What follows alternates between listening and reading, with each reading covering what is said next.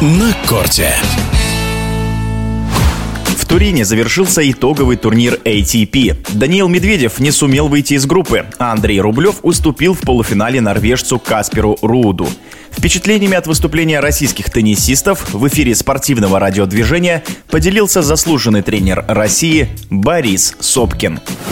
Что касается выступления Андрея Рублева, то я считаю, что он сыграл очень достойно, показал довольно приличный уровень игры.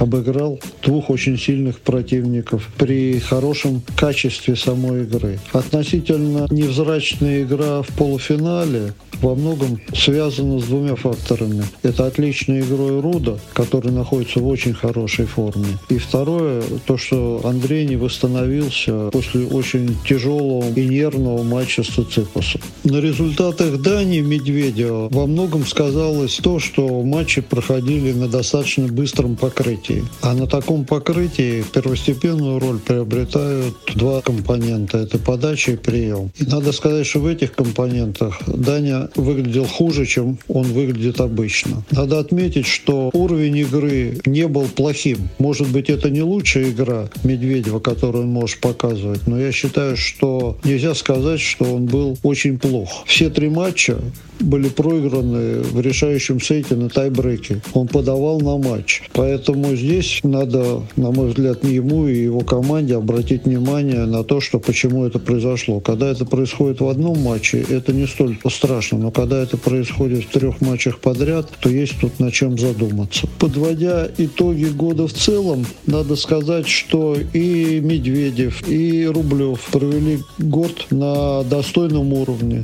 показали хорошие результаты. Конечно, мы все хотим, чтобы они играли лучше, выигрывали больше турниров, стояли в рейтинге повыше, но, безусловно, этот год можно отнести им в актив.